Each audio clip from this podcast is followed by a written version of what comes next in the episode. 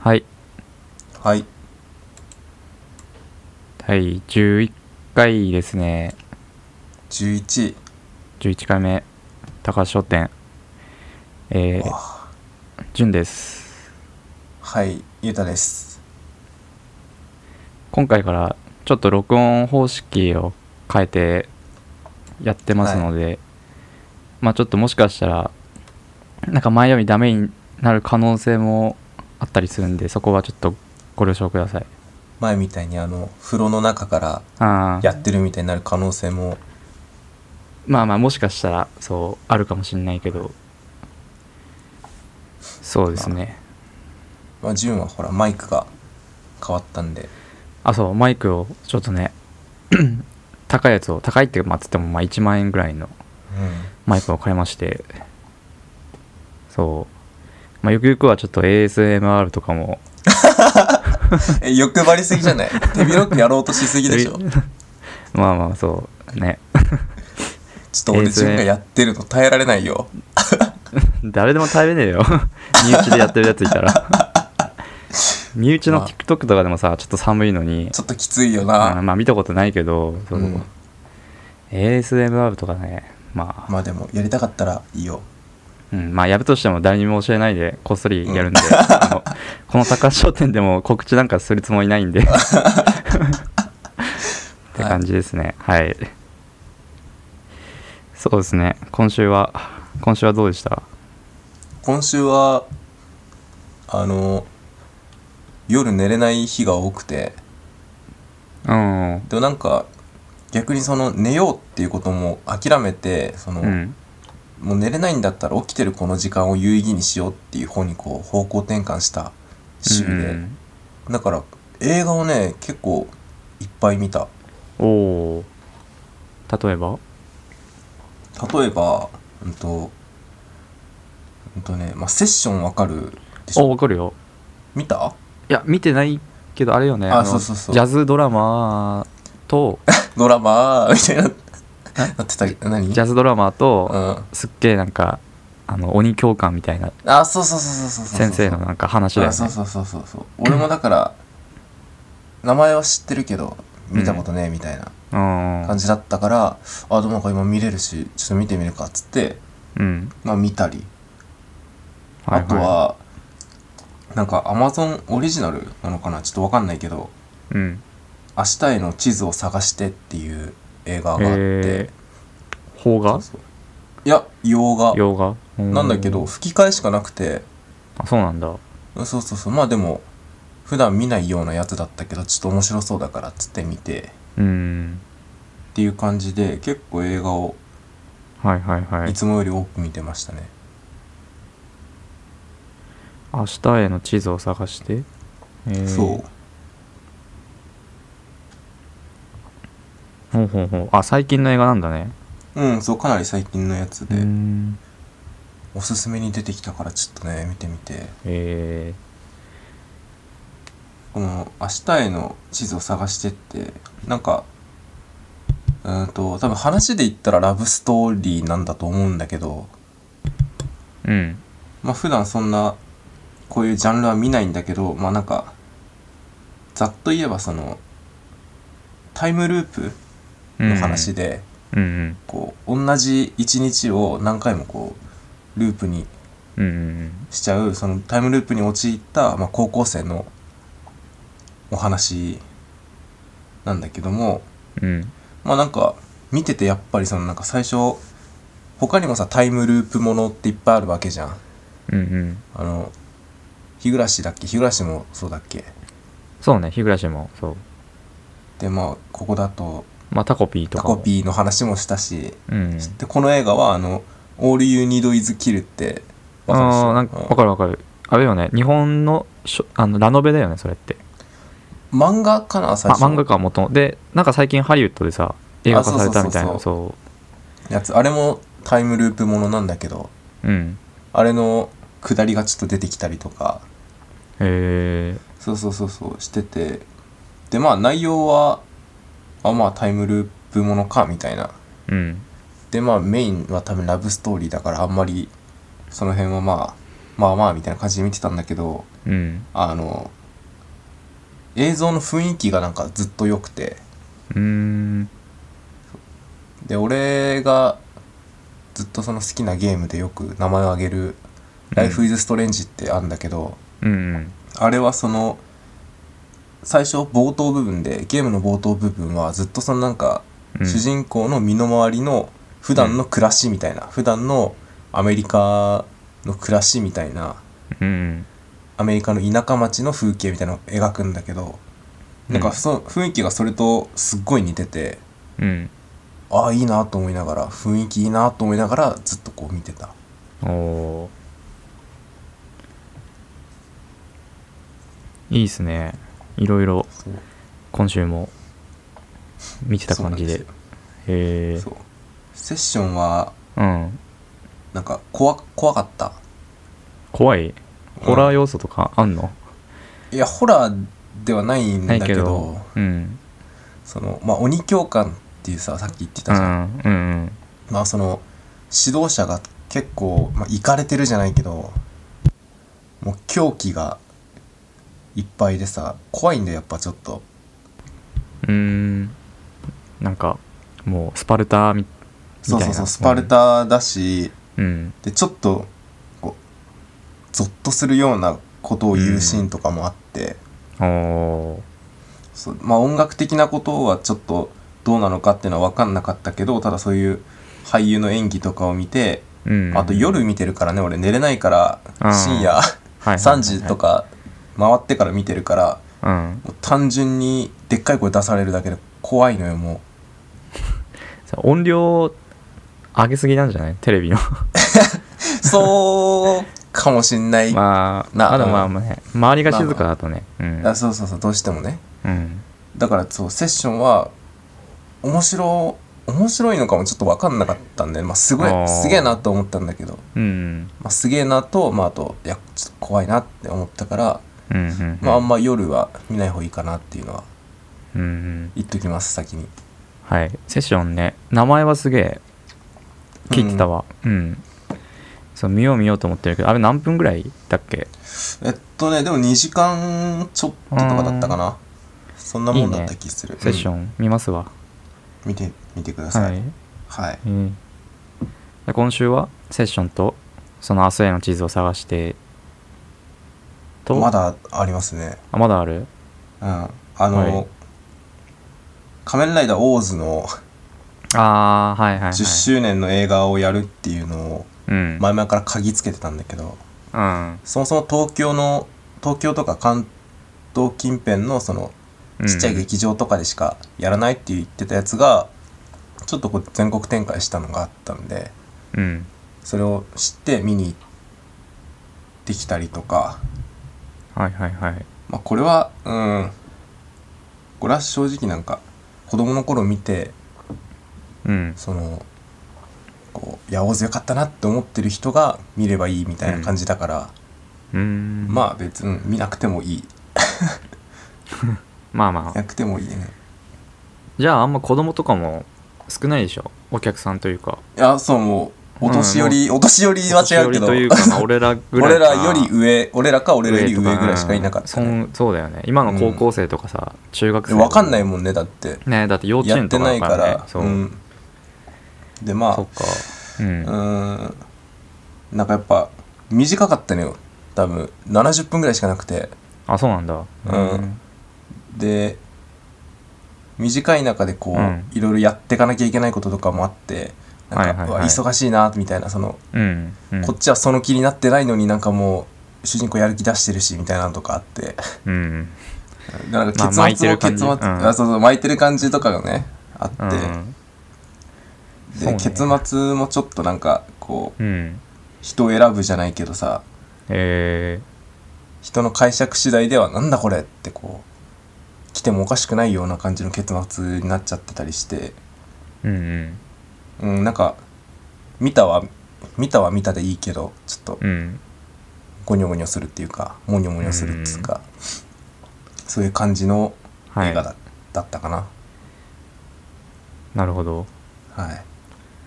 えー、他にはじゃあ他にも見たの他にも見たよでもこの話はじゃあしちゃっていいのかいあ待ってそれが最後その今日見たやつ今週見たのは最後待うん今週見たのはそれが最後 っ今週見たやつだとはい伝わってたねはいはいこれはだから好きなタイミングで別に後でもいいしうんいや今でいいんじゃない今でいいあ今というかじゃあその仮面ライダーつながりだとああそうね綺麗にいくかあの今日そうちょうど今日俺も見てきて今今日土曜日ですねはいあの、うん、新ウルトラマンをはいはいちょっと見てきてで予告早編、速ねそうそう最初の予告でさうんあの新仮面ライダーやっうぱんそうねそこうそうそうの前そう流れたって言ってたじゃんで流れてさ、すごいなんか面白そうだねいや面白そうだよねなんかちょっとこうハードボイルドっていうかさうん、うんなんかほらなんて言うんだろうその仮面ライダーっていうとさやっぱその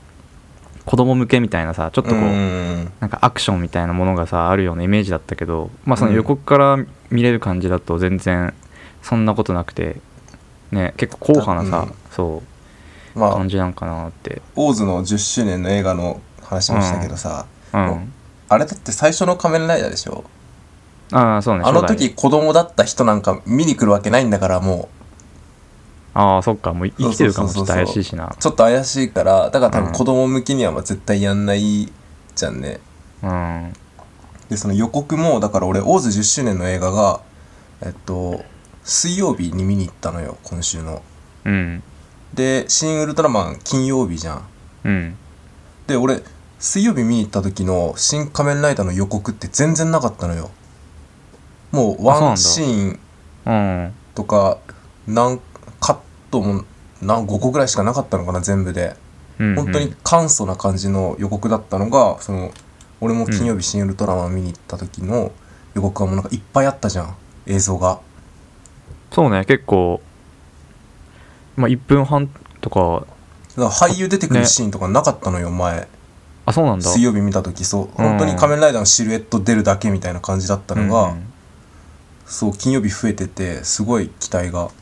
うんうん、膨らんでるかな、今そうですね「新仮面ライダー」はまあそういつだっけ来年来年の3月とかかなあ確かあーちょっと覚えてないけど楽しみですね来年楽しみですね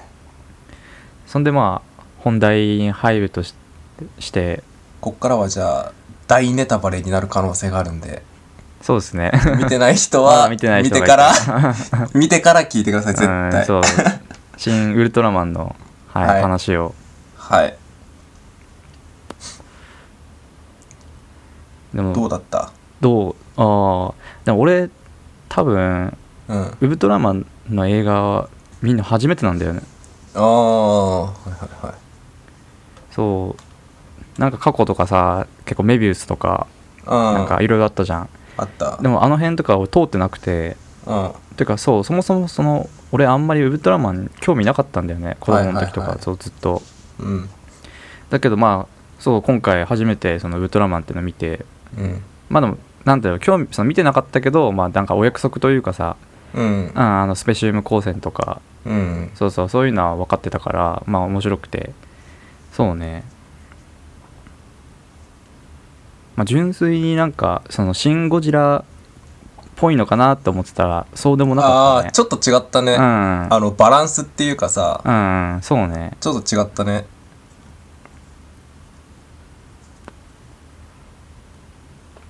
やっぱりその「シン・ゴジラ」ってかゴジラだとさうんあの戦う相手がさ基本的に兵器とかじゃん、まあ、人間とかうんうんだからああいうなんて言うんだろうこう作戦会議とかそういうね内政的なものがに主題に置かれてたかもしれないけどやっぱウルトラマンはさウルトラマンが戦うものがもうんうんうねうんなんて言うんだろうメインだからやっぱまあほどほどにやりつつやっぱりアクションシーンもしっかり入れててうんうんどっちかというとそのアクション寄りというかうんうんの映画だったっていうのはそうねそう確かねにうんそうねあとはねうんあとね 長澤まさみが可愛かったねなんかいろいろコンでフきィるデなンスマンコンフィデンス JP マン見た後と同じ感想言うなそれ いや結構ねいろいろできるねやっぱりいやでもいろいろできるね本当にねいろんうなん役をこうこなせるというかできるね、、本当にほんマジでマジでコンフィデンスマン JP 見た後の さ感想と同じなんだよないやでも本当に俺そのそこまでウルトラマン今まで見てこなかったからうんその小ネタとかもよく、ああはいはいうんそはのなんかそう見た後にいろいろちょっと調べたら、まあ、うん原作、初代ウルトラマンとか見てる人だというんこうグッとくるポイントが結構あったらしいんだけど、うんやっぱ俺分かんなかったからそうそう普通になんて言うんだろうそういうとこ気づかなかったなってあ俺が新エヴァ初めて見に行った時みたいなああそうそう急激とかを知らい、ないで見に行ってるから、うんそうそう元ネタを分からないから、はいはいはいそうそう気づけないっていう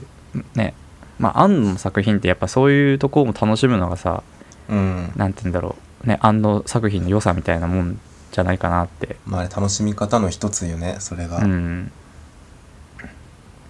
でも映画としてはねどうだろう結構俺最後最後とかさなんかぶつ切りって感じじゃなかった、終わり方ああうんうんうんはいはい、うん確かなに、ね、んか、あれみたいなあここで終わるんだみたいな うん、そうそれはちょっとあったなまあ、最後まあそれこそ庵野監督のうん作品の最後って物議を醸すもんじゃん、ああてか多賛否分両論というかさ、最後作るの下手なんじゃないかな わかんないけ ど終わらせるの苦手終なわのらせるのがそみうたいなのあるかもね、苦うん手かもねうんまあまあ僕の感想はちょっとあここれぐら いで感想をあいやまあ俺はうん、俺からしたらそのもう激面白映画だったのよ「シン・ウルトラマン」がうんマジで見てよかったなと思ってうんあのまずさあの怪獣の CG とかさむちゃむちゃ綺麗じゃなかったうんそうねシン・ゴジもすごかったけどうん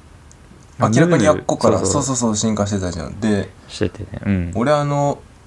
ゴジラのさたんあのキング・オブ・モンスターズってまあハリウッドとかでやってるやってたやつとかはいはいキングコングとかちょっと最近のやつ見てたんだけどあっちはその規模がやっぱすごいわけじゃんうんだから CG もすごい力入ってんだけどなんかあの日本のウルトラマンの怪獣だったらやっぱあの今やった「新ウルトラマン」のあのうん CG がもう最高だと思う、なんかうん怪獣のそのなんかねちょなんかちょいキモい動きするみたいなさうんのがすすごい再現できてたっていうかうんあのほら原作というか特撮のやつって人が入ってさやってるわけじゃうんん中にそうねうんだからなんかシルエットがちょっとんってなるのよやっぱ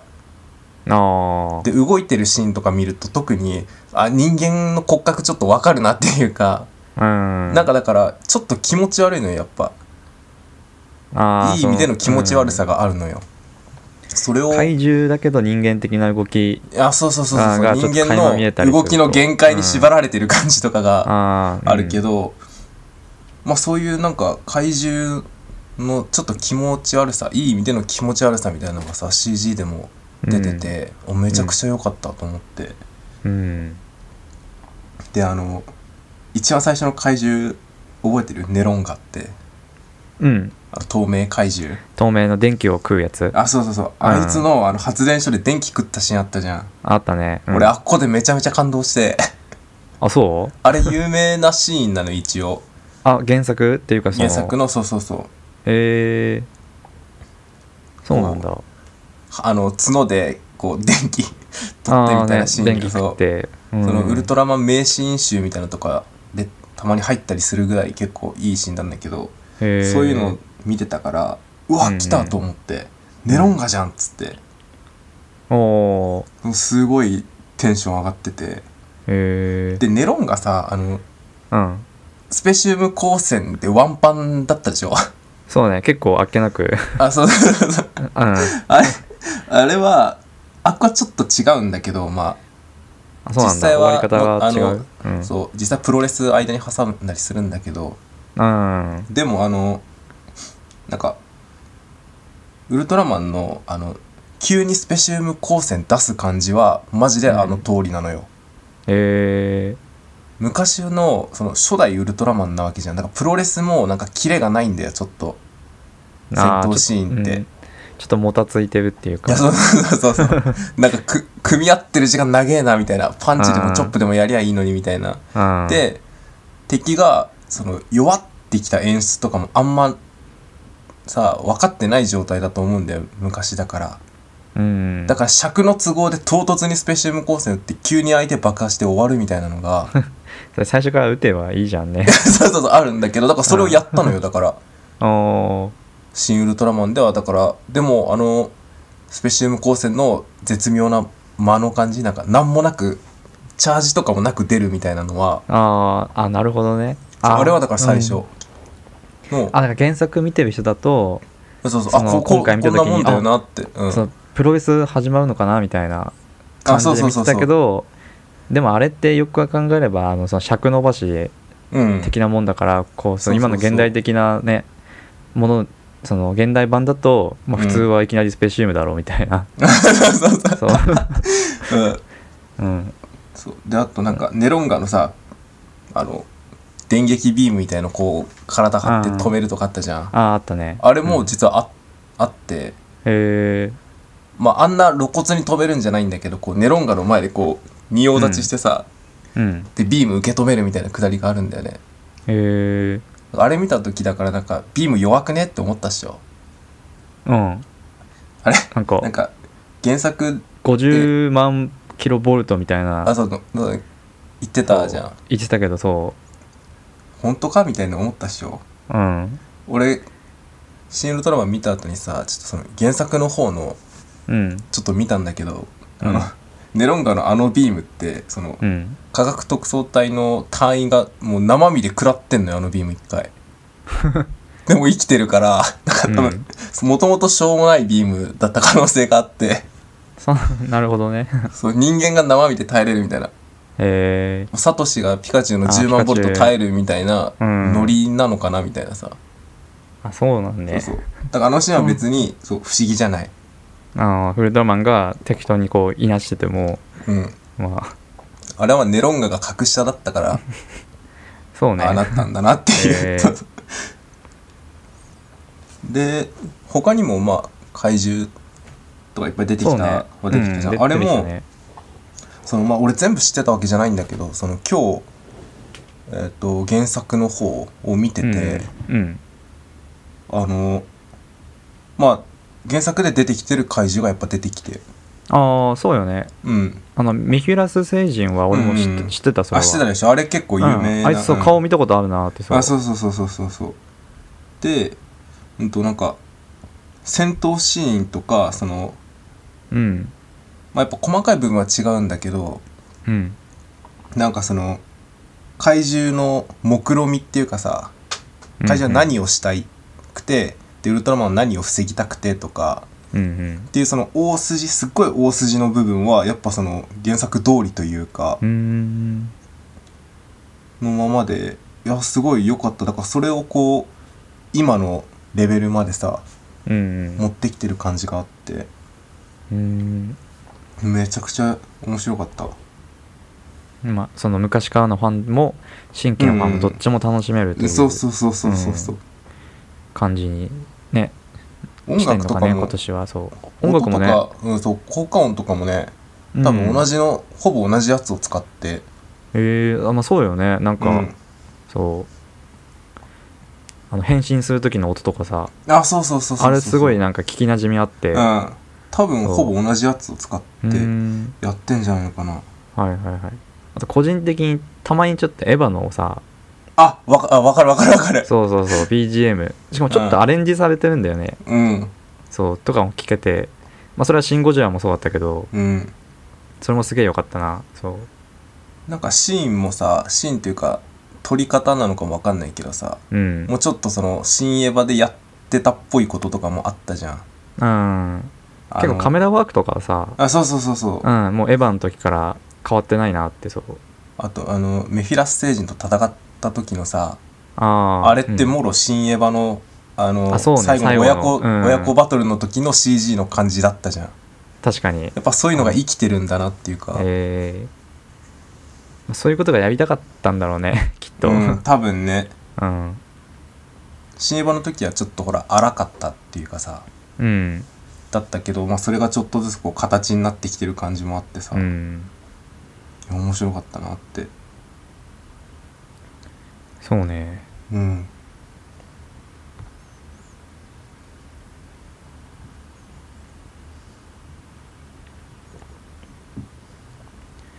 あれ続編とかあるのかね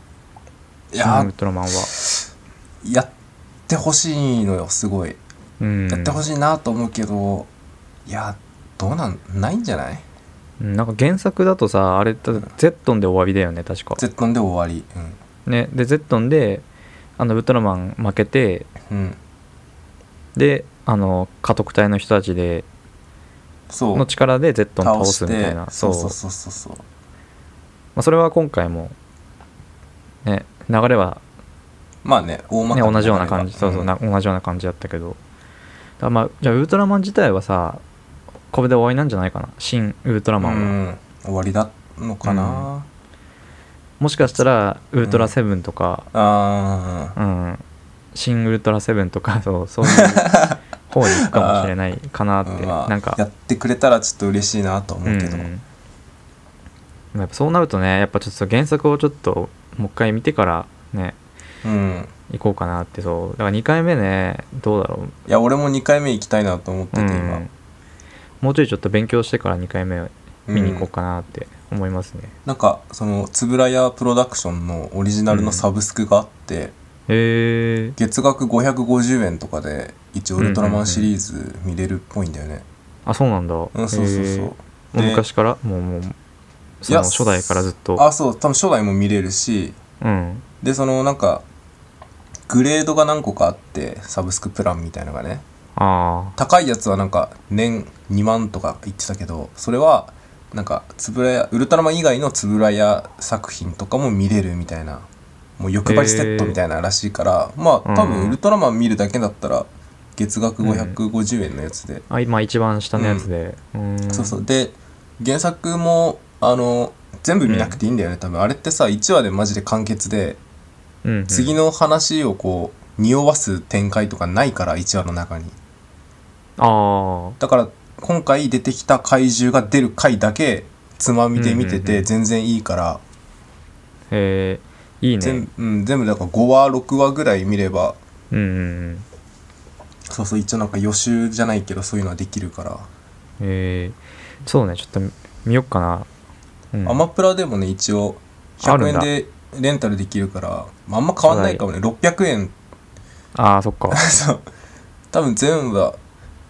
見ても600円ぐらいしかかかんなくてうんうんサブスク550円だからまあ別に好きな方でって感じなるほどうんへえいやおもろかったなマジですげえ面白かった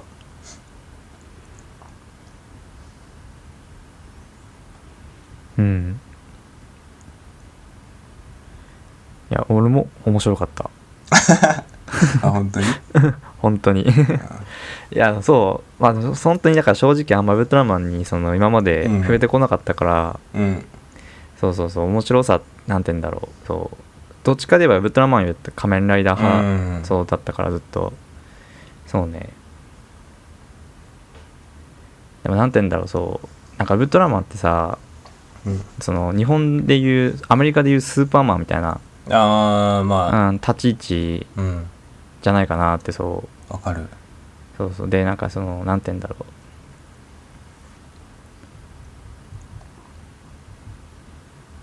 うその日本なんて言うんだそのアメリカのその象徴みたいなもんじゃんスーパーマンってうん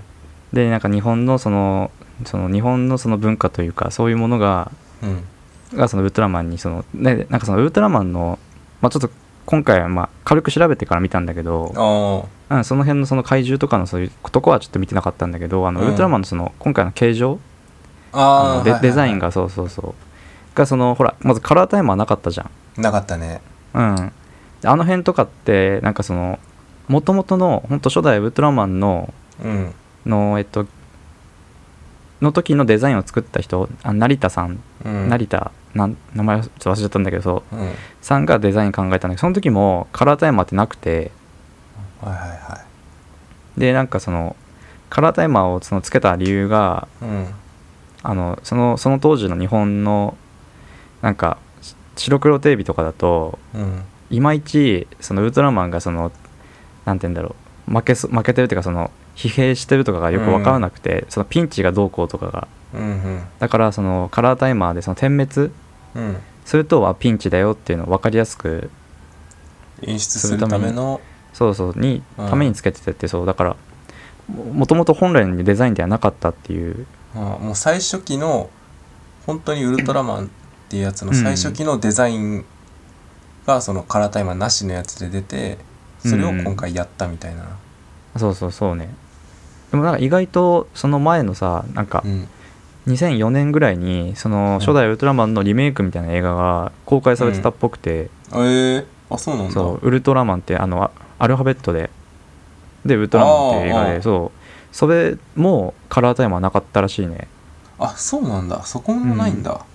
ら本来のへーそうそう姿を、まあ映画だったら関係ないじゃんだって別にまあね映画っていうかそう、今のさその映像のクオリティだったらさうん、うん別になくても伝わるからそうよなそこはうんいらない、そうあねそうねへえまあでもあれじゃなかったあの弱ってると、弱ってるっていうかうん敵の攻撃食らったりするとあの赤い色色変わるよね色が、うんそうそうなくなってきてちょっと緑っぽくなってみたいなのがあったねあーあったあねあいうのをだから多分最初はできなかったんだよね多分テレビの演出のあー、まあ、そうよねス都合とーかツでだってねそう、うん衣装とかもね途中で変えなきゃいけないし、ね、そうそうそうっていうのができなかったけど、まあ、今はんできるってことで多分やったんかもね、えー、でもそうねウルトラマン色変わるのってすげえ、俺も初なんか 結構斬新だったわ、うん斬新だねえ何緑色とかいるんだみたいな そうそうそうそう青くなるんだって いやそもそも最初さもう銀のまま残ってんだよ来じゃん銀のそうそうあれがだから見た時にえっと思ったらねなんか次変身したら赤くなってるし赤くなってねそう本来の本来っていうかまあ俺らの知ってるそうそのウルトラマンの色になって最初だとなんかもうファンタスティック4のシルバーサワー あもあうれ全身もファンタスティック4の新作そう新早い作なのもそううシルバーサワーが来たかと思ったねああ森の中でね出会うやつ森ねそう森の中でそう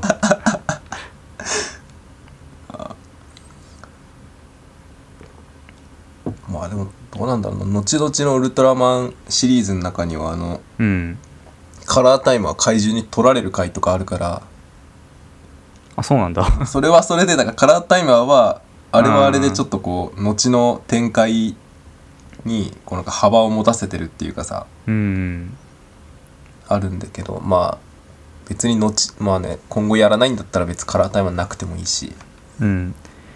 すごいねなんかシンプルでシンプルだよねウルトラマンのその形状というかそうよね うん、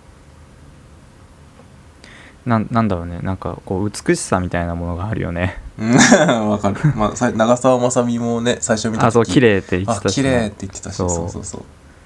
すごいねそうそれは分かった確かにうんいやーそうねウルトラマンちょっとこれから見てみたいなって思いますねうんうんま今あまで原作ちょっと見てみるそうそうねそうそう今回出てたその怪獣とのバトルはうん、そう見たいなってあれ全部出てんだよね多分初代に出てる出てる、うんメヒラスとかそうそうそうそうあとその前のなんだっけゼラブみたいなザラブザラブあザラブそううんとかそ多少やっぱデザインは違うけどまあでも大まかな特徴は捉えてわかるから普通に見たら、ううんうんうんあの多分今回の「新ウルトラマン」で一番さえって思ったシーンであろうあの長澤まさみがでかくなるシーンあったじゃんあああうんあったねれもさ俺見た時にさえっと思ったんだけど、うん、うん、あのあれメフィラス成人会でああるんだよねあれそうなの ある科学特捜隊の女性隊員がうん。へメフィラスに捕まってでかくなった状態であのえ。ビルの。間を歩いてくるっていうのあって、ああるんかいこれみたいな、え、それはじゃあ元ネタあったんあだ。 元ネタがあるのあれそうそうなんね。知らんかったな、それは。そうびっくりしたあれなんかあれはそのさ、なんかベータシステムうんだっけ、そう、うんあの、そういう巨大化できるの、なんか、そのメヒラスが、プロポーション、プロモーション的なうんもんでやったって感じだった。そう思ってたけどまさかそう元ネタがあったと は元ネタっていうかそそうそうそうの原作でもそうまあ大原きく作されてはたんだねそう なんかそのプロモーションとかではなく単純になんかよくわかんないけど、急にでかい女の人が出てくるみたいなくだりではあったけど、えーでもそう、んあったの元ネタがでちゃんとこう建物壊すシーンとかもあってあマジであそうえあここはなんかちゃんと真似というか流れをふ組んでなんか踏襲してやってんだなっていうのがねー、うんうんうんうんあの会話の流れとかセリフとかも結構同じのがあってあそうなんだうん、あこのセリフ言ってたなみたいのがね原作見てて思い出してとかもあったからマジで本当に元のやつは見た方がいいすげえ面白くなるうんそうね一回見てねうんまあそう俺とかみたいにあの全然ウルトラマン今まで知らなかったって人はまあ一回知らない状態で見てうんでまた補足してもう一回見るみたいなそうねうんねすげえいい面白いかなって思うねで予習に必要な知識も本当に少ないからね、5話6話ぐらい見てりゃうんまあいいだろうみたいな感じだからそうね全然いいと思います見てもらって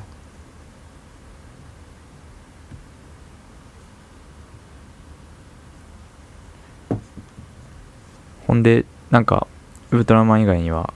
ありますかウルトラマン以外にですかはいまあえー、そうですねまああ俺俺の話 あにな君るけど の話あ俺ってかそう え今週は自分語り俺自分語りいや自分語りじゃ ないけど自分語りではないのね今週は結構漫画読んでてあうの、んゴールデンカムイがさああそうねああのちょっと一時期まで無料無料だったじゃんうんそうそれでちょっと読んでてうんでそれと同時進行であのジャンププラスにあるあの、ドサンコギャルはなまらめんこいっていう わかる、ちょっとわかんないけどわかんないうんなんかそうちょっとそういうラブコメがあってあラブコメなのねそうそうそうでそれも読んでてうんでなんて言うんだろうそのゴールデンカムイとそのドサンコギャルっていうそのなんか現代とちょっと中世ぐらい中世というかそ のあまあまあ昔のうんちょっと昔のその北海道のねうん同時進行でそうすげえ今週は北海道尽くしだったというああそっかドサンコってそっかそうそうド北サ海ン道そっコかそういうことかそあ あでも真逆じゃねラブコメとゴールデンカムイってさうまあ そうだけど真逆の北海道の見方をしてさそうそうそうまあ現代本当にもうね今の北海道とうんその頃のその開拓エゾエゾだった映頃像のそうアイヌとかが、うねんいた頃のその北海道どっちもそう同時進行でちょっと学んでたというじゃあ1週北間海で道した知ねり尽くしたってこと北海道知り尽くしたよ俺がいっぱい映画見てる間に君は北海道を知り尽く してでも北海道そうねでもドサンコギャルの方は基本的にラブコメだからそのあんまり北海道要素なくて、あないんかいあまあなんかあるとしたらなんかそのたまにそのローカルネタみたいな、あーはいはいはいそうそうなんか北海道限定のさほらチェーン店とかってあるじゃんあーえあなんのかセラッイキーコーピエロマートとかうんあそうラッキーピエロとかそうははそういうのがこうたまに出てくる程度あそうなんだ時計台とか出んのいや時計台も出てこないんだよ基本時計台ななんいだっけんかうんなあの北見北見市の舞台がさああそうそう北見市の方で北見工業大学のあそう北見工業大学とかあるそうあの網走が近いそうああ網走刑務所のそうだからあんまり、ええそうなんか札幌とかも出てこないからあああそうなんだうんローカルそうね北海道を、まあ、そ知ってるそうローカルでもそうねいやラブコメ久しぶりに読んだけどうんうんなんかいいねも うこの年っていうかねあのあなんか学生の頃はさあんまラブコメとか読めなくて、ーうんなんかその自分に置き換えちゃって辛い思い辛いんだよ辛かったんだよねあーその主人公もそっか同じぐらいの年で同じぐらいでさこういうさ経験ってかそういうあーなんかあんじゃんでじ実際の俺はどうなんだ みたいなちょっと読んでてさそうすげえ辛い読み方してるそうだからで今なんかもうさ別にそういうのないからさまあねもうなんか年下の子たちがこうわちゃわちゃしてるのをなんかあなが眺めるぐらいのそうあおじいちゃんの気持ちでそうそんくらいでもう読んでますあなんかほんと参考ギャルはそうね、まあなんかヒロインが3人いてあうんそうまあで主人公がそうなんか転校生で東京からのうんでそうでその引っ越してきた先ので出会うとサンコギャルたちとこうなんかいい感じになっていくみたいな北海道ってそんなギャルいんの いや分からんよ いないでしいないんじゃないのえでもどわかさんこギャルが3人出てくるんでしょそうドサンコギャルそうそうそう同ギじャいル多いじゃんやまあでもこれ漫画だから ね空想ですよ空想あだって俺らの地区地区ってか東北ギャルまああうんうんいたかないやわかんないあんまねギャルとねこう、うん絡むような精神人生じゃないからさ じゃあそれはなんかそう言うと俺らがさなんかちょっと卑屈な感じになっちゃうけどさ、そもそもギャルがねいなかったから うん、ギャルがすごい希少種でそうそうそうかつ俺らのその生息範囲には多分出い没やしそういななかかったったかからそうら、うん、目撃しないだけでうん多分いたかもしれないしね、いたこどとっはかいにたかは、うん、サティとかには、うん、サティはないのよもううちの近辺には、もう、うんイオングループだからそうよねえもうサティっていう店舗はもうじゃあ日本にどこにもないってことよねもうないんじゃないイオンに統合されたんじゃないあれって、うーんなんかサティはさあれよね、うん食品は売ってないんだよね確かえそうだっけあ売ってなかったかもなんかゲームセンターとかはあるけどうんゲームとか服とうか、んうんなんかそういう雑貨系メインのあー感じだった気がしたんだけど飲食店はでもあったよね飲食店あったっけああでもあったあったあったあった飲食店はあるけどその、うんスーパーみたいなスーのパがーないみたいなものはななかったねあーそうそうそうそう,、だ ねサティねうん、懐かしいね懐かしいねうん何の話えサティドサンコドサンコドギャサルンのコ話ギャルからサティ懐かしいねに着地しちゃった けどい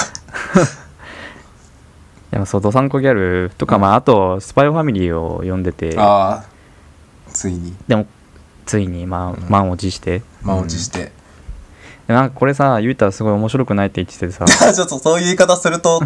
角が立つから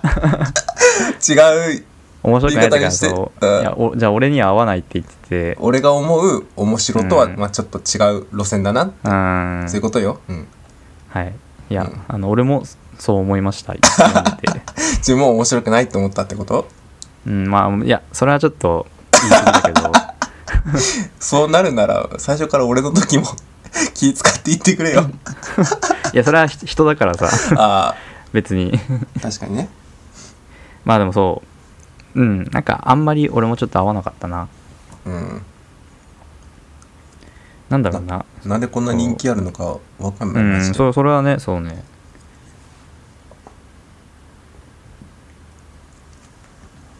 まあそうっすね最近今週はまあそんな感じっすね漫画読んだりしてうんまああとはやっぱり大的にすげえニュースだったのはあの上島竜兵がうん亡くなってしまったっていうびっくりしたねあれねあれは本当にねそう、うん結構俺その有吉好きでうんまあ、あラジオとかね有吉のラそうそうラジオ毎週聞いてんだけど、そうであの有吉のラジオの新年一発目うん毎年ゲストが上島竜兵なんだだったんだよねああそうなんだそうそうそうでそれがもうほんとへえ12年ぐらい続いてて、えー、そんな長っで今年の1月もそう上島来ててああうんですげえ面白かったんだけどそう、うんなんかね、うん、いろいろあったん溜め込んでたりしたのかなってねえちょっとそうそうなんか志村けんが亡くなった時はさ正直あんまりショックというか、なんて言うんだろうまあちょっとそんなに、うんまあ、悲しかったけど、でもそこまでじゃなかったんだよねでも今回すげえ上島はなんかうんマジかってそうなったねまあなんか死因もやっぱ関係してるかもうねんその志村けんとかさあうの、ん他の有名人が結構こう立て続けに亡くなっちゃった時とかもそのそうねコロナで、まあ、感染して亡くなったりとかもあったけど、うん、コロナ禍でちょっとこうんうんうなんかねこういろいろ抱え込んじゃってっていうのがあったと思うんだけど、まあ、今こう開けてきつつのところでうんだからそうね本当にこうなんか不意をつかれたというかさうんえっていうのが大きかったねそれはうんそうだなすげえすげえショックだったな、いやショックようんまあなんか他にありましたえ他に いやちょっとごめんちょっと急すぎて気持ちがそう変わってなかった今なんかそうちょっと悲しいねう んなんか流れになっちゃったからどうでもいい話するかなんか今日うんあの今日じゃない昨日だ昨日ちょっと買い物に行った時にさうんなんかその信号待ちしてる時に俺うのんすぐ近くに自転車に乗った男の人がいて、はいはいはいまあ、多分大学生ぐらいだと思うんだけどうん髪の毛むちゃくちゃ緑だったんだよね、うーんでうわ珍しいみたいな緑、うんしかもなんかこうちょっと白っぽい緑というかさうんうんでうわ緑だあすげえ緑だ珍しいなと思ってたんだけどその人がさうんうん黒い服着てで緑の髪なのになんかマスク白だったのよマスクうん、なんかずっと俺それが納得いってなくてさうんなんで髪型変なやつってマスク黒じゃねえのいや、それは一昔前の価値観でしょ。いや、わか一んないけど昔ではないだやわかろんないけど。コロナ禍でみんなマスクするようになってうん。でデザインをこうさ重んじたというか黒マスクうがん出たわけじゃんでもうん。こぞってさおしゃれな人たちは黒マスクつけてるじゃん、そうん、俺はそういうイメージだから髪型派手な人とか服個性的な人はみんな俺黒マスクつけるもんだと思ってたからうはいはいはいはだからすっげえ髪緑なのに白いマスクちゃんと顎までやってる人いて、い。うん。何がしたいんだこいつはと思っちゃっていや、なんか納得いってずっと納得いってないの今いやそのその子をフォローすると、うんまあ、なんて言うんだろう。マスクはシップの方がさ、うんその、ぶつからないからいいんじゃないかなって思 うよ、俺は。いやないやでも普通黒やん髪緑だったらいや、それ普通はわかんねえんだよな、普通 が。いや、その黒マスクはさ、ほら、うんコロナ前からあったじゃん。で、なんか、その頃はさ、その結構韓国系の人とか、うーんそうそうなんかそう なんか韓流アイドルとか韓流とかそういう なんか好きな人とかがよくうん黒マスクしてるイメージあったけど、そうねコロナ禍で結構さその見た目に気使う人たちは結構こぞって黒マスクしてなかった、ああーいやあんまり意識してみたことないなあなんか手作りのマスクみたいなのをしてる人いたよああうん、なんか花柄とか柄の入っそうそうそう、うん柄入ってるやつまああれは、そうねまあまあまあいいとして、うんうんいや髪派手な人ほど俺黒マスクしてるもんだと思ってたからさうんなんかこれもなんかこう不意をつかれたというかさあーだからどうどう見ていいかわかんないんだよねそのうん髪派手でやんちゃなのかなっていう目で見ればいいのかでもマスク白いから真面目なんだろうなっていう目で見ればいいのかわかんなくなっちゃって信号待ちの時にうでもん買い物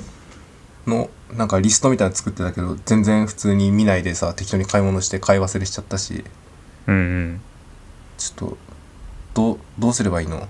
俺はど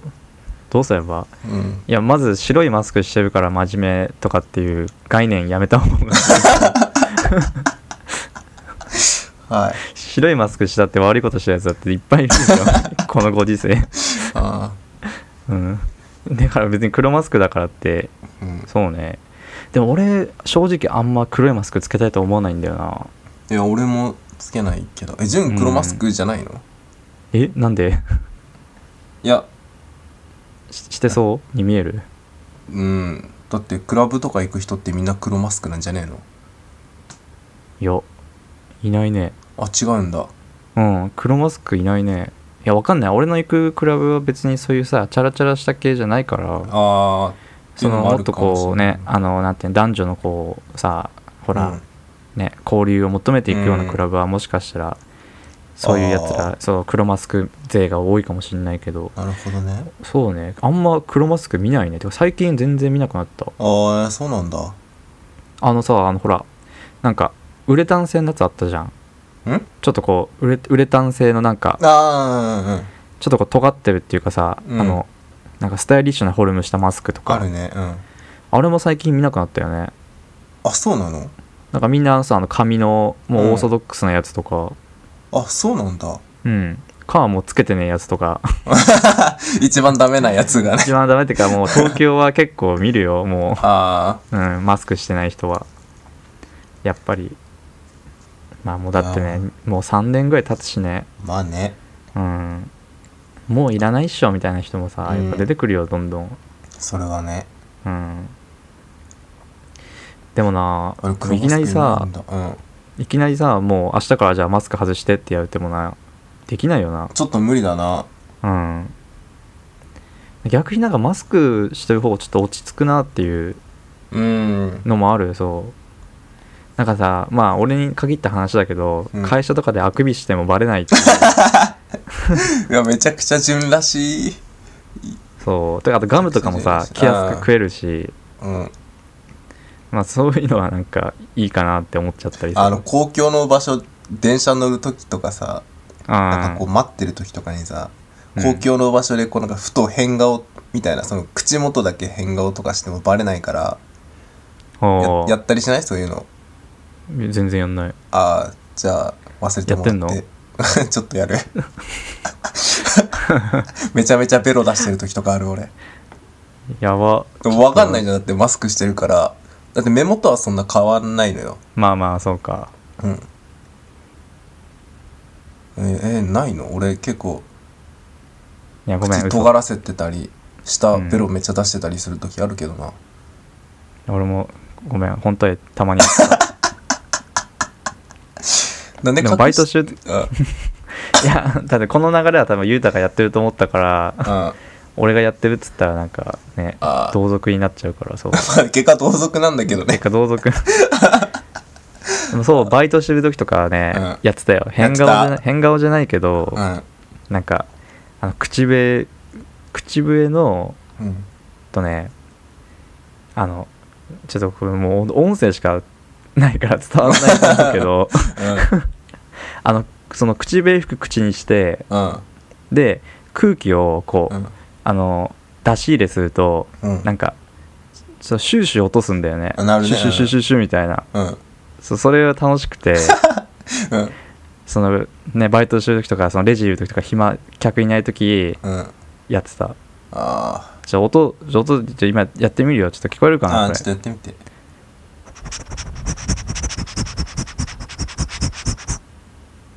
聞こえた全然聞こえないいやまあちょっとでもマイクよくしたせい でさノイズだと思われて多分弾かれてんだよそれあそういうことうんいやまあそうでまあま ずいやこれはもう多分誰もわかんねえから あに日すぎてそううんでも変顔はね、うん、変顔っていうかそう顔というか変な口にしちたりするのもやってたよ、やってましたすいまょせっんとだからそういうのが、そのマスクなくなったらできなくなるからうんでもマスクなくなってもその癖ついちゃうとさうんねふとした時にこうやっちゃったりしそうで怖いよねちょっと確かにから徐々にねこううんまたマスクしない方にね移行していくのがいいんじゃないかなっていきなりさ、はいマスクやめます」ってなったらさみんな困っちゃうよねうんだってさほら今今こういう口隠せる時期だから強制とかする人もめっちゃ多いって聞く、ああ聞くねうんそういきなりさじゃあもう明日からなんかその岸田総理とかがさうんじゃあ明日から日本国民はもうあの本当にその風邪とか症状ある人以外はマスクはやめてくださいみたいな感じになって、えみたいなえ私まだあと半年強制しなきゃいけないんだけど、うんみたいなそうって人も出てくるからうんそうそうねどうすればいいんだろうねもう完全にもう大丈夫だろうってなったらそのうんつける日つけない日みたいのを決めて、うんなんそうかね少しずつこう慣らしていくみたいのが多分いいかな急にじゃあもうはいすいませんペーンってはできないからちょっとうん、うんなんか屋内に入ったらマスクで屋外にいる時とか街とか歩いてる時は別にマスクしなくていいぐらいにうんうんね分けたりとかまあそうそうにすしてくんじゃないかなってまあねそうい思うう風なにしてそ適応していきましょうはいうはいそうですねマスクはも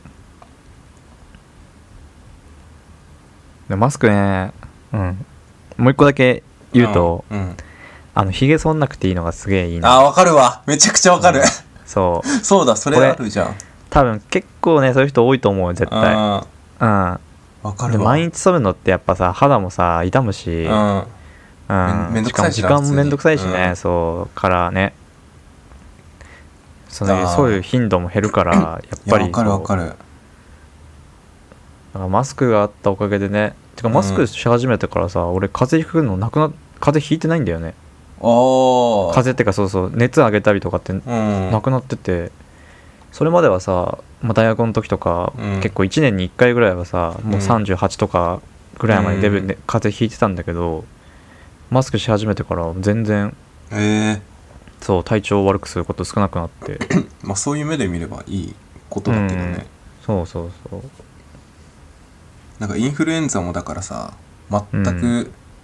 行んなかったじゃん、コロナ禍でそうね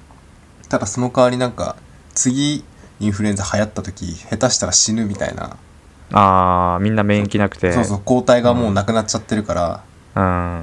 やばいみたいな話はあるけどいるほどやでもヒゲはマジでそうだな俺もさ肌弱いけど割とこう、うんこまめにやんなきゃいけないからうん本当にでさそうだよなまあさいうんそう最悪というか普通にこの鼻下とかさ、うんこの顎のこの先端の部分とかはさ、うんマジで隠れるからこのうんうんうんね、この顔の前の方のは隠れるからここマジでやんなくていいの楽だよな、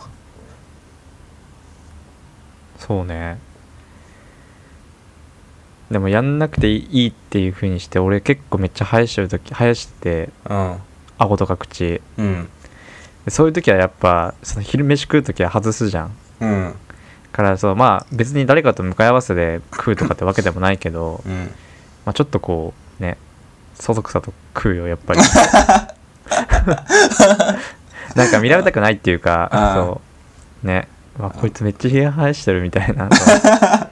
う目で見られるの思われたもくないねからそうそう思われたくないといううか、んそうねまあだからまあマスクもね本当にまあどっちもどっちだよなってそういいこともあるし悪いこともあるし、まあ夏はやっぱり暑いしなうん暑いね本当にもうねマスクして歩くだけでもうさなんうかん息がもう悪くなってくるし、もううん顔もあの熱いしそう映画館その俺がシネマとか見てるシネマじゃねえやシン・ウルトラマンとか見てる映画館がさ、うそのんまずマスクつけてこなきゃダメではいはいつけてないともう入れない中に入れないから、うん、まあ、つけていくんだけどそのうんチャリで移動してる時がしんどくて結構やっぱちょっとどうしても息ちょっと上がるじゃんそうねでうん普通に暑いし、まあ、距離があるから結構、うんでうんうんマスクつけてだとやっぱ呼吸大変でさうんうんうーんなんか大変だなってでもチャリコグぐらいはさしなくていいんじゃないの、だってその時に誰かとさその、うんまあだねって走ってる時にさ飛沫とかクソもないじゃん、 まあね そんな走ってる時に誰かと会話するかってまああー並走とかしてたらするかもしんないけどその向かいから歩いてくるやつとその、うんさマスクしないでこう一瞬すれ違う時にさ「よう」とか「うい」とかって言うぐらいじゃん、別に話すっつったってね人が前から来たりするとちょっとこうマスク上まで上げたマりスってクあげるしちゃう、え俺ーしちゃうからあでその人通りないところでこうバッあうてん取って、うんうんまあ、マスク下げてめっちゃ息吸ってってやるんだけど、なんかうんあの誰もいないとこ通ってんのに車がこう前から急に来た時とかも、なんかちょっとこう上げちゃうんだよねそのマスクしないやつだと見られたくなくてああちょっとこうう、んスッて上げちゃうみたいなのやるから結構息苦しいまま映画館に行ってさ、うんちょっと怪しいんだよねその俺呼吸ちょっと怪しいやつはがあ映画館にはあはあ言いながらそうそうそううん母言いながら来て、はいはでもサーモグラフィーはクリアだし入れるしかねえっつってそうそうもうウルトラマン好きの変態にうんそうねでもチャリこいてる時さマスクしてるとさ、うんあの虫食わないで済むじゃんあそうねうんそれあはれいいよでねかいあれでかいわうん結構その地元行った時とかさ 夏とかチャリこいでるとさあのセミとかトンボとかさうんうんこうちょっとく当たるじゃん顔とかであで場所が悪いとさちょっと口にさちょっとなんか含んじゃったりとかする時あるちかっらちさゃいちっちゃいすげえちっちゃいさああのそうそうそう光に群がるやつとかさ鼻にこうポあそうッとかってあるじゃんそねうそうそうそう、んね来るねあとなんああかいうさの水ない辺から水辺にさめっちゃこうなんだろう大群になってさうんうん溜まってるやつにじゃんであのうん頭の上にそうなんかその下通ると自分の頭の上につくみたいな、ああいえいえいえそうそうそんななんてなんて虫かわかんないけどあのそういうやつ夏らりと付き合ってたやつでしそょうそうそうそうそうそうそれそういうやつらさそうちょうどそこをさシャビで通るともう顔にさ、もうバーってつくからさ、なんかまあそういう面はねマスクあれば、うんうんそう防げるなっていうのは確かにうんそうですね、まあ全然話違うけどうんあの除湿機を買いましておおその今住んでる部屋がもう湿気がすごくてあまあ、昨日今日とか結構今東京も雨降っててあ、うんそうまあもわもわしてきて、うんまあ来月から本番じゃん梅雨、うん、そうねだ月からそれまでにはちょっと買っといてそうあ対策したいなと思いましてあうんあのアマゾンでおお安いやつを買いま した安い除湿器3000円3000円安5000っ大丈夫いやそれ5000 5000円がなんかタイムセーブで3000円になってて 怪しいマジでそうで3000円で買ったあどうあだろうねちゃんと除湿器はどううんどうなんちゃんと本当に取れたらいいねうんまだ届いてないんだけどまあそうちょっとね部屋干しとかするときにさうんうんうん進化を発揮するのをちょっと見せてもらおうかなってあああれよだな下だなに水たまるから、ああうんそうその空気中のし湿気をこう吸ってうんうんである程度溜まったそれがこう水としてその下うんうのんうん、うんところに垂れてくるからそれを定期的に入れ替えなきゃいけないよ。いや怒るよ何そこま で何あそこまでズボラだと思思ってんの俺のことあちょっとういややってるよってかだって俺一人暮らしもう6年目だしんあまあまあねあね、それなりにねやるこ除とよ湿器はやったことないでしょでもないねあないてかエアコンの掃除とかもさあああやったことある俺一回やったかなえーそれ1年に1回とかじゃないでしょえっと1回だったらも1.5年に1回ぐらいううーん今のとこに引っ越してきてうんえー今4年目うんうんだけどまあ今年はまだやってないんだけどうんえーっと去年もやってないのかなうーんん今3年目違うな4年目でうんそうだね3年目去年うん去年はやってない一昨年のどっかで一回やってうんうんでだねそうだから3年の間に1回ぐらいしかやってないうん今年やるかやらないかちょっと迷ってる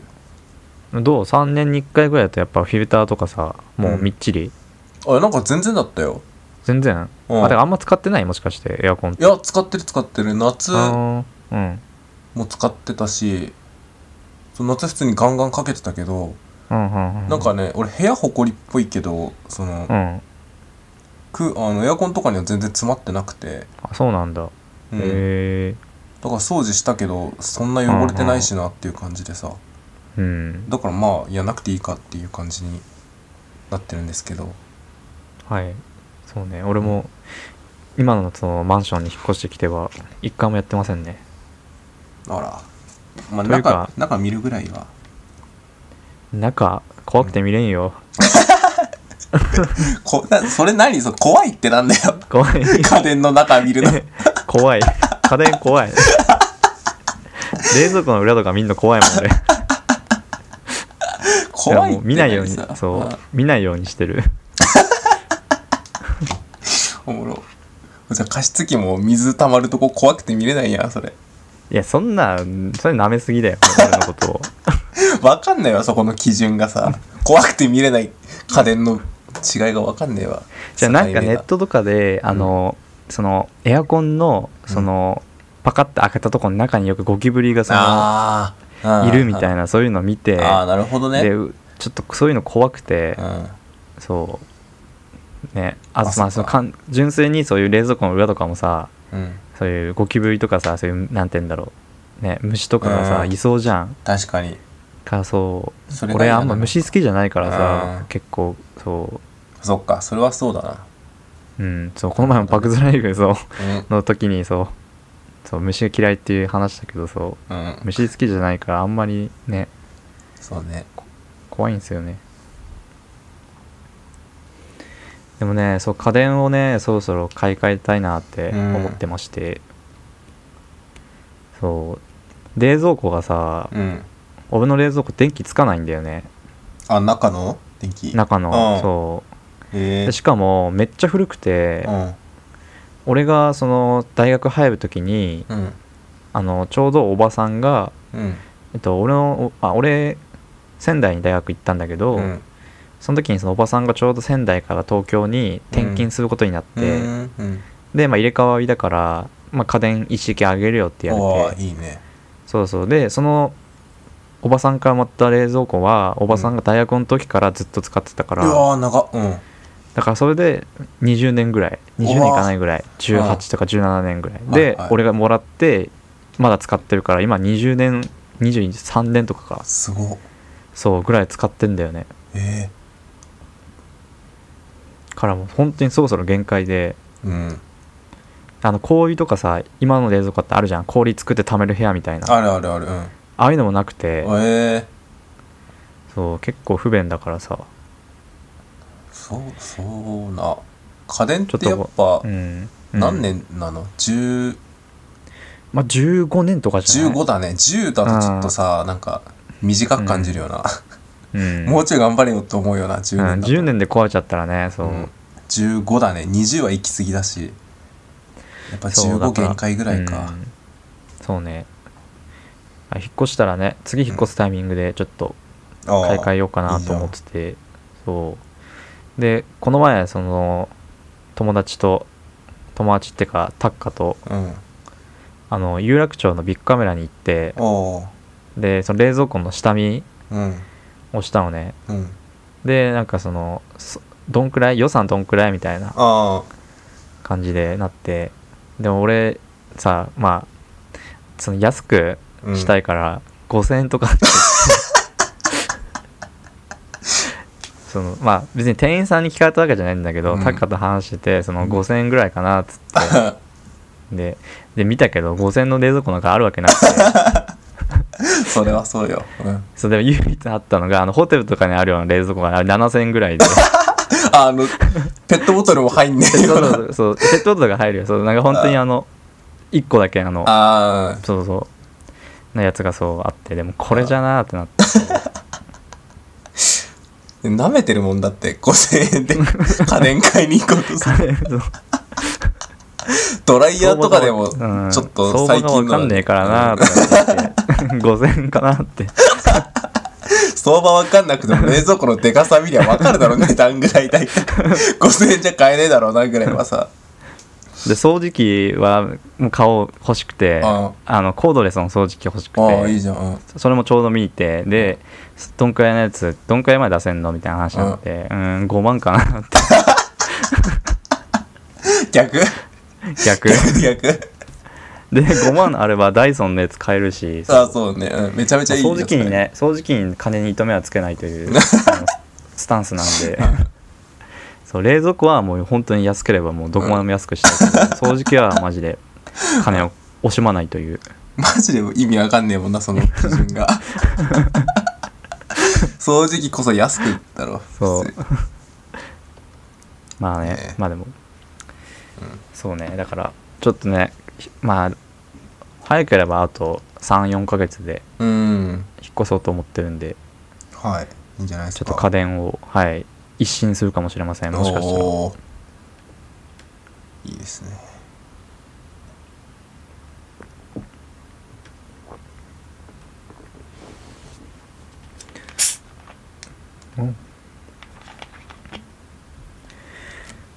そうですねなんか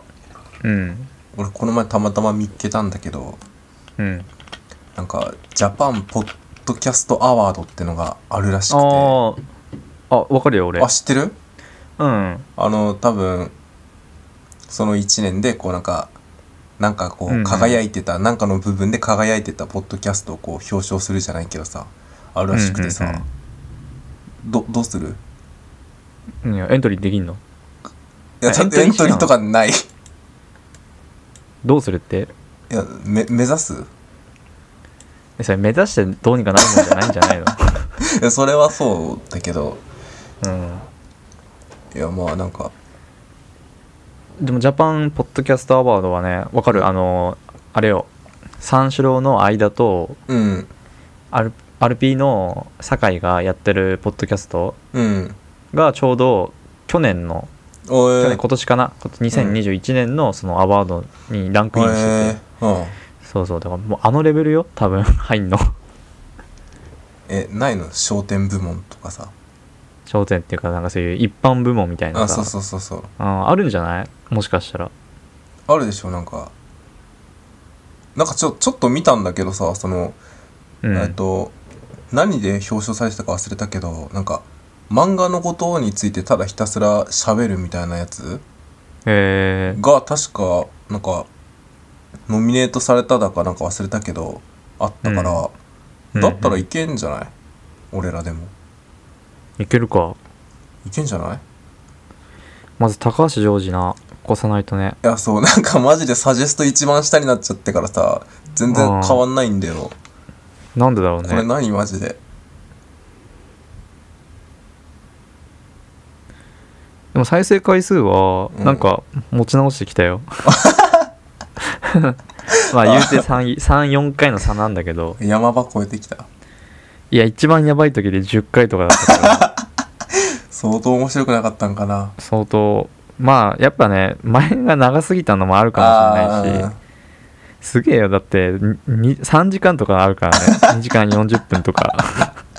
ー長すぎどう考えてもね、ようやってるわいややなんっかてるわ本当にうん聞く人も頑張って聞いてるもんねも3時間そうなったのらポッドキャストってやば くない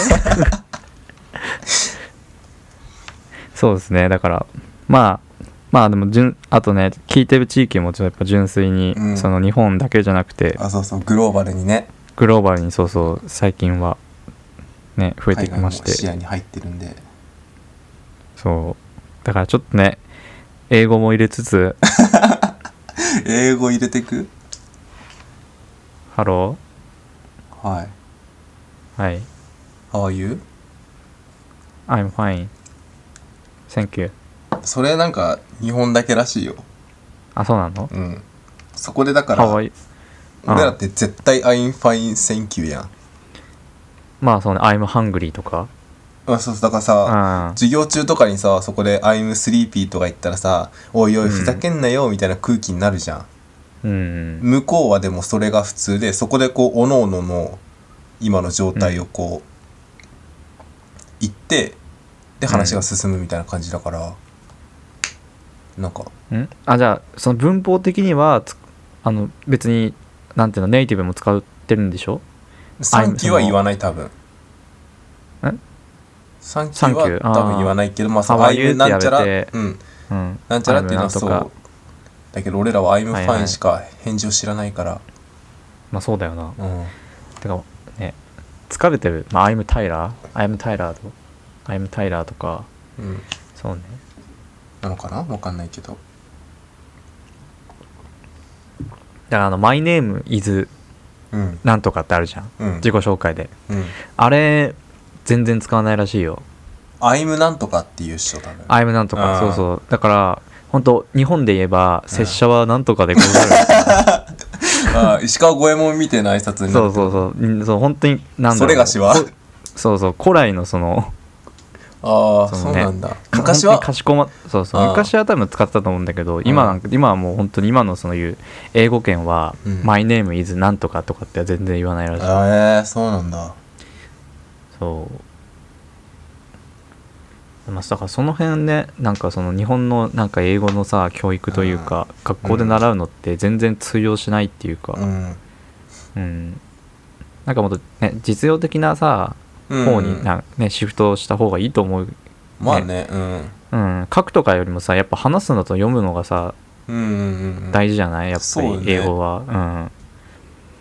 だって読むのはさ、まあ、読むのが一番大事だよな英語は、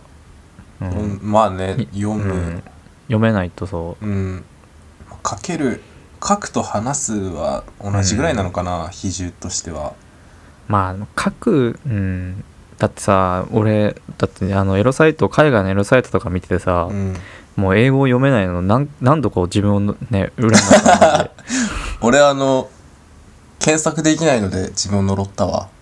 うんでもそうだよねだからそうああもっと英語できてるなーってあこんなもうもっと自分のさ好きなこう動画をねうん そうそう動画というかさ、ね、探せるのにそう、俺の英語力が拙ないせいで、うん、さ何もわからない道がずそうっと日本道が閉人ざさのやれてしまってつばっかり出てくるそうそうだからね本当に由々しき事態ですよ、うん本当にそういうのは海外で通じる英語を教えてください教えてくださいはい英語、あれ今週は日曜日はいあるよねビクトリアマビイクルトリアマイルありますねはい行きますか、それからまあもう一話ぐらいしますか今でね1時間20分ぐらいなあのあでじゃあ何かあったら、そうですねなんかね、うん、なんかかうんまあ、競馬ジングルさうん馬の鳴き声でかすぎたじゃんうん一応直しては見たけどうんあちょっとまだチェックしてなかったけどああどうなったかはちょっとわかんないからそれ後でじゃあおう願んいします編集するときにあさちょ,、はいはいちょっとお願いします聞いてみますそれは、はい、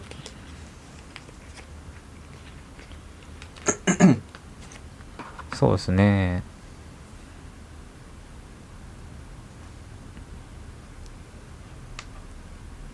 でもゴールデンウィークうん帰省、あゴールデンウィーク帰省した話は前回したしたか、うんしたねまあそうだよなまあ特に あれから何 もてかあれもさ本当帰る直前に撮ったかうんら、うん、そっから何もしてないしさそうね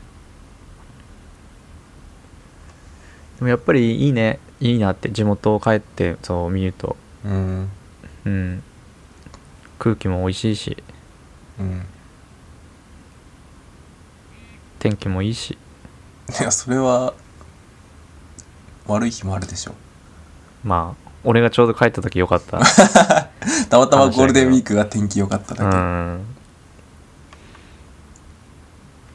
そうねけ、俺結構自分晴れ男だと思ってんだけどさうんなんかこう修学遠足とか修学旅行とかうんの時に全然その雨になったことなくてあんまりうんうんでまあ俺すごいなと思ってたけどよく考えたらそういうのってさうん何人かで行くじゃんやっぱ大人数とかでそうね俺じゃなかったんじゃないかなって思思うようになってきてああそうまあでもそれってもしかしたら雄太以外にも晴れ男がいてうんでその晴れ男たちのその力がこう集結した結相果乗効果でそうそうで雨雲を吹き飛ばしたみたいあなー一人だったらなん一人だったら雨のその大雨のとこが小雨になる程度だけど、うんみんな晴れ男がもういっぱいいあいっいたぱいいかたらからそうそう晴れたんじゃないか晴れなまであーそうそうそすごいポうになっジテたんじゃィないかブなすごいポジティブだねアンミカぐらいポジティブじゃないそうそううんそう うんそうそうそうって何そう そうってな何が いや俺あんまりさあポジティブだねってやれることなかったからさてか初めてやれたわいや基本ネガティ今ブそいやまあ基本ネガティブだなと思うけど今うのうん瞬間に関してはすごいポジティブな返事だったじゃんなんかだかあらーすいませんじゃあなんかつそれ以外は常にちょっとこう否定的な感じ いでやじゃそういうことじゃないのよ別に否定的に頼むってわけじゃなくてそうんうすっごいポジティブだったからびっくりしちゃって今したらそうってなんかちょっとまんざらでもないような感じだったしうんちょっと嬉しかったね でもアンミカはねちょっとアンミカ例え出されたのはねうん うんでもダメかこういうのはちょっとネガティブなのなそうそれネガティブだこういうのがネガティブなんだよな そうそうそう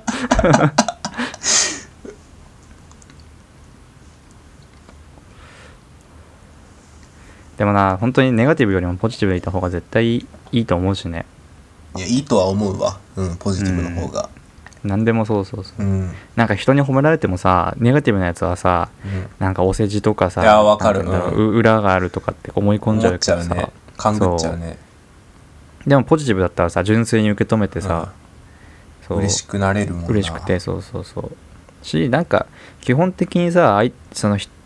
なんか誰かのことを褒めたりするのって、うんその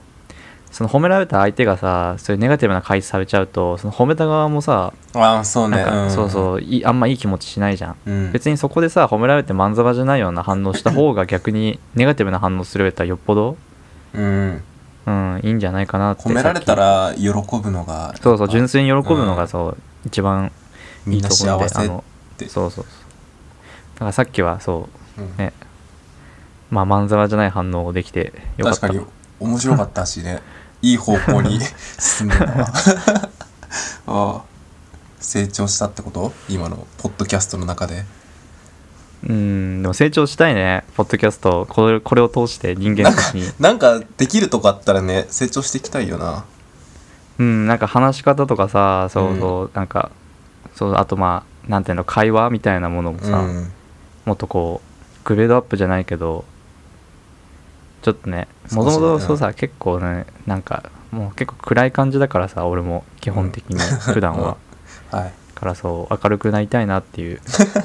気持ちもありますしそうねまあそんな感じで競馬予想いきますか、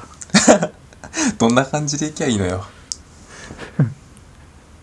まあじゃあはいあの今週も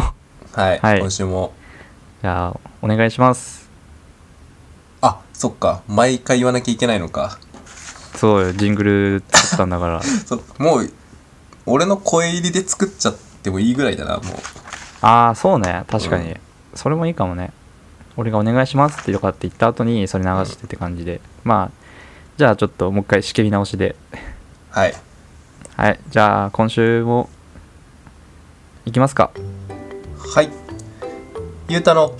競馬予想のコーナーだいわーいだはいはい。この先週もだけどさこのうん。音量間違ったら隣の部屋から壁ドン来るからすげえ怖いんだよねえ、そうなのうん普通にうち壁薄いからちょっと先週来たあいや先週来てないあ。来てないけどそうその音量をさどのぐらいでいけばいいかなっていうのをいつも調整してやっているや、んで音割れするぐらいで いいよ。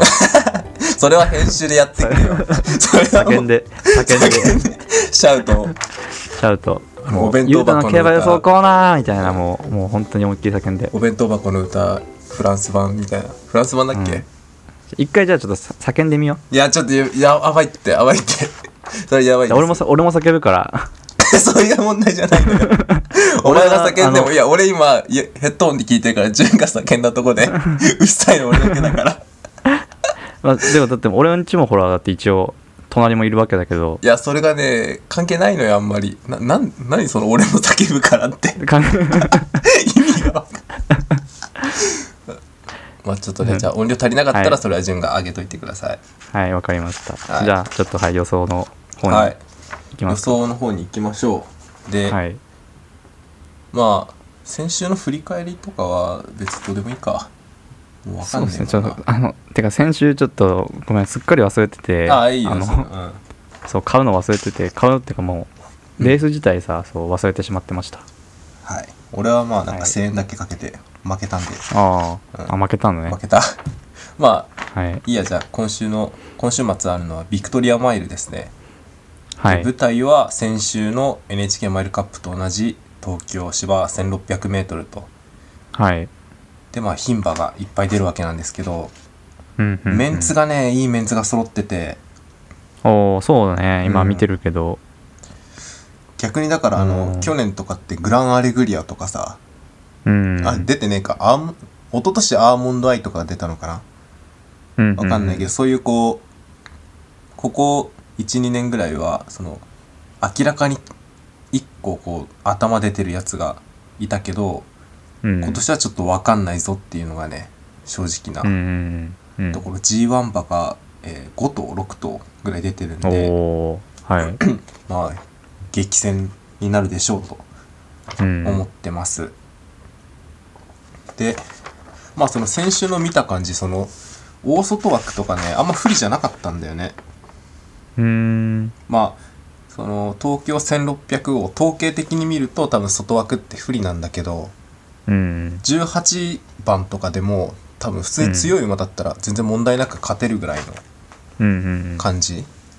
うんではあるなっていうのが逆に1枠1番のがきついかもしんないああそうなんねそう周りにこう飲まれちゃうからどうしても外からかぶせられてうんっていうのはちょっと先週見てて思いましたはい、まあそういうものを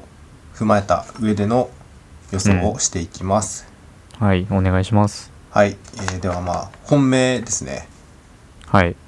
本命なんと今回1頭にびっしり絞りましたおお発表しますビクトリアマイル本命ははい2番ソングラインです、おおソングラインねは、いはい、ソングラインはジュンも結構応援してなかった知らんけど、うん あ応援はしてないし てないじゃあ あの名前は知ってますあはい、名前絆3区ですねあはあそうですねはいい、はい、まあソングラインはね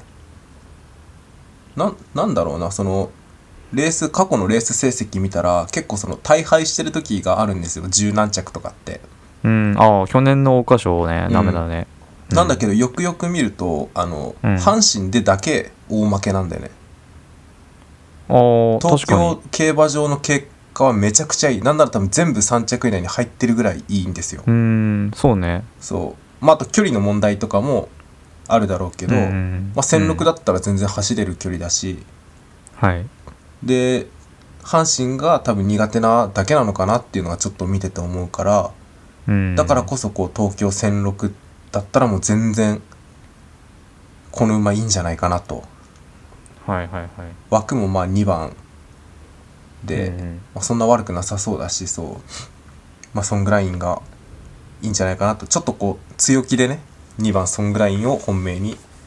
していますはいで、えー相手ですねそのまあ馬券買う時の、はい対抗ですねはいはい、ソングラインに何を絡めていくかってことは、えーはい7番レシステンシアはいレシステンシア、はいおーこいつはこいつはそのもう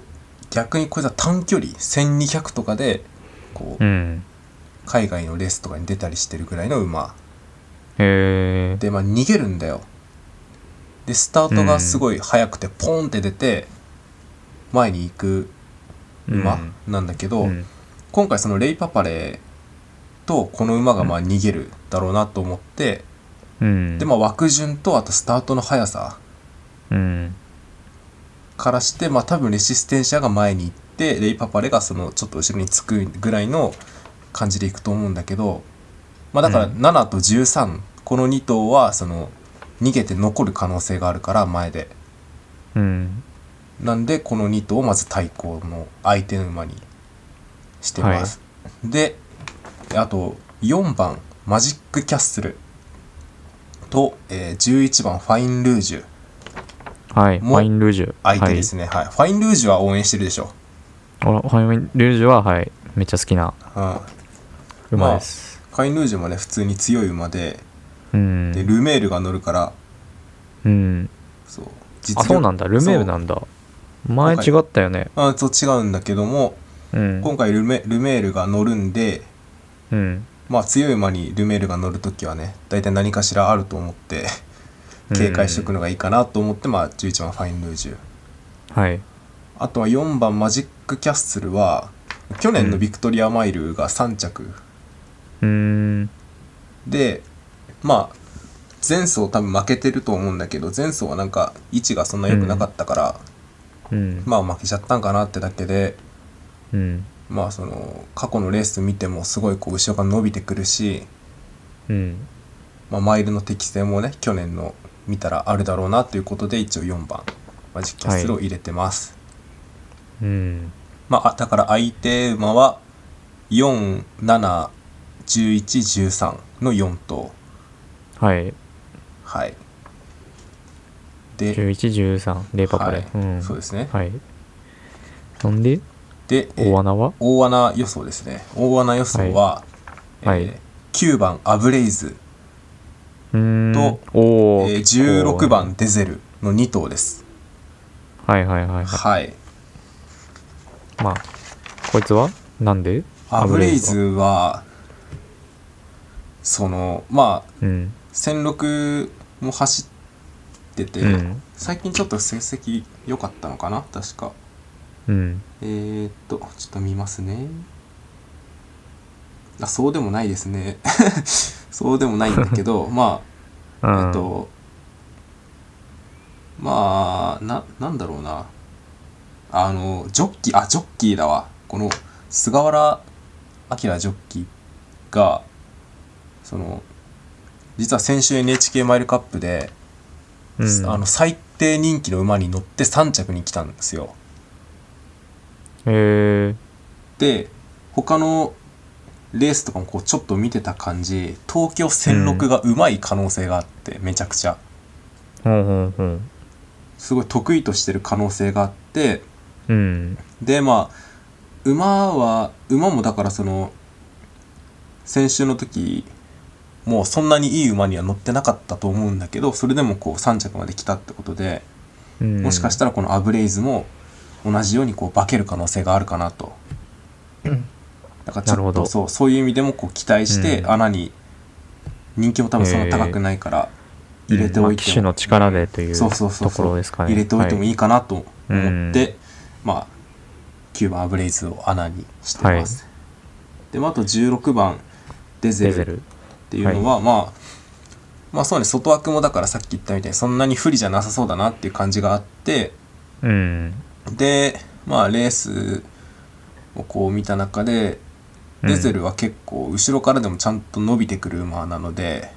うんまあその外枠が響かないんだよねだから後ろから行くから結局この馬はうん外枠が響かないし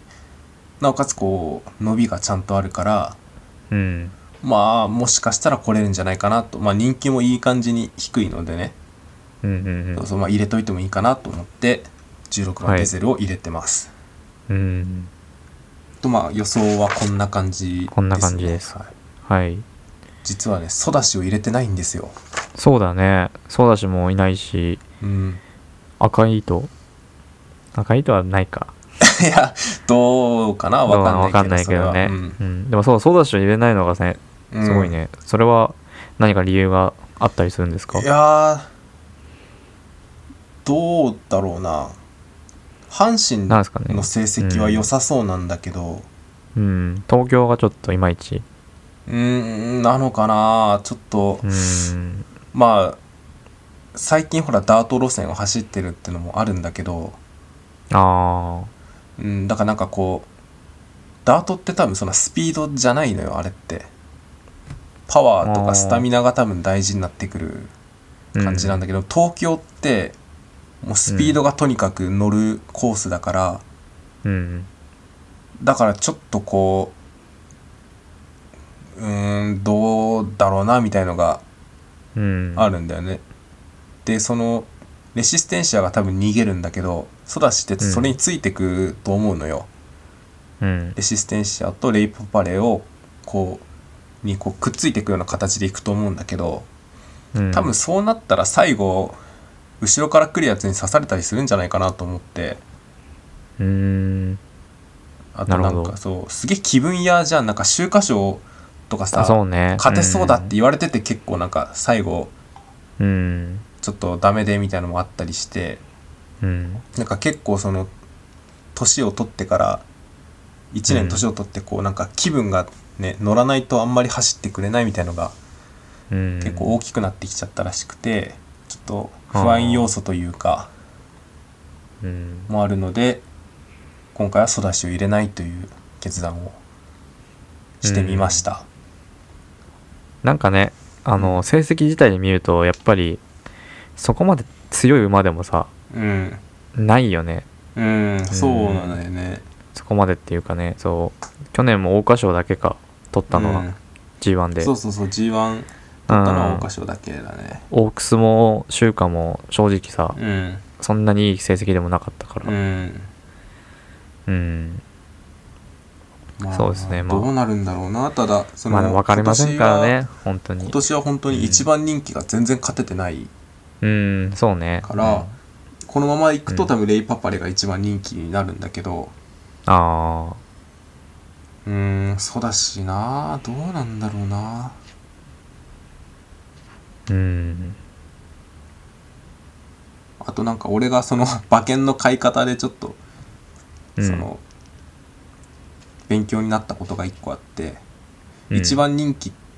て勝率が55%ぐらいしかないからうんで勝ったとしてもそのなんかリターンで期待でリターンの期待値が80%ぐらいしかない85から88ぐらいしか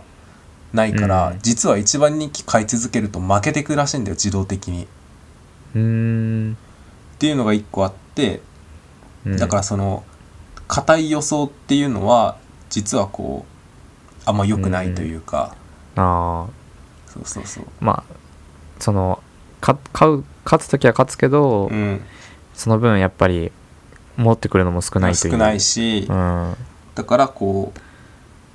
ちょっとこう木をてらったじゃないけど穴でも、うん穴を絡めて買った方がその馬券の収支的にはまあそっちの方が美味しいだろうみたいのがうんあってそうねそうだから今回はちょっとその、まあ、人気するであろううんソラシとかを外してみたり、ちょっとこううん穴目の馬を多めに狙ってみたりっていうようなうん構成になってます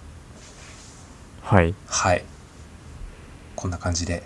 こんな感じですかいねかがですか いかがですかって、ま あ、 そうだでってすね先週メモしてたじゃん俺の予想あ先週じゃない先々週先だよ々週か先々週メモしてたじゃん、今週はあのもしかしたら明日ちょっとウィンズに行くかもしれなくておお やる気 あるじゃんやる気いやそうなんかタッカがその、うんなんかあの馬券を買うらしく てフリータイヤを買う的なノリでそうそれでまあもしかしたらもう行くかもしれないという感じいいじゃんですねまあ、ただちょっとやっぱマイルなんでね、うんあんまでかい額はちょっとかけれないからわかんない、うんままあ、あ先週よりはまだオー予想できるけど、バークラスのうん、まだちょっとねそうねわかんないとこあるから、うんうんなるほどはいはい じゃあっていう感じでいいですかね今週はどうなんだろうねんんいやリスナーが求めてるものがうん届けられてるのかなってちょっと不安になってきたわ馬券がってこと馬券っていうか競馬予想がいやそれだけじゃなくてこうなんかポッドキャスト このポッドキャストとして そう求めてるものって何いやわかんないけどさ そうもうねまあねまあでもこ今回もあのエンディングで作ったやつをちょっとあいいねはい、は直いそうと思いますのでそれも楽しみだねはいまあ今回はこんな感じでどうですかねいいいいか ねいい んじゃないですかはいもうどうしようもはいない今からじゃそうまあじゃあ今週は、はいはい、この辺りではいはいお疲れ様でしたお疲れさんでした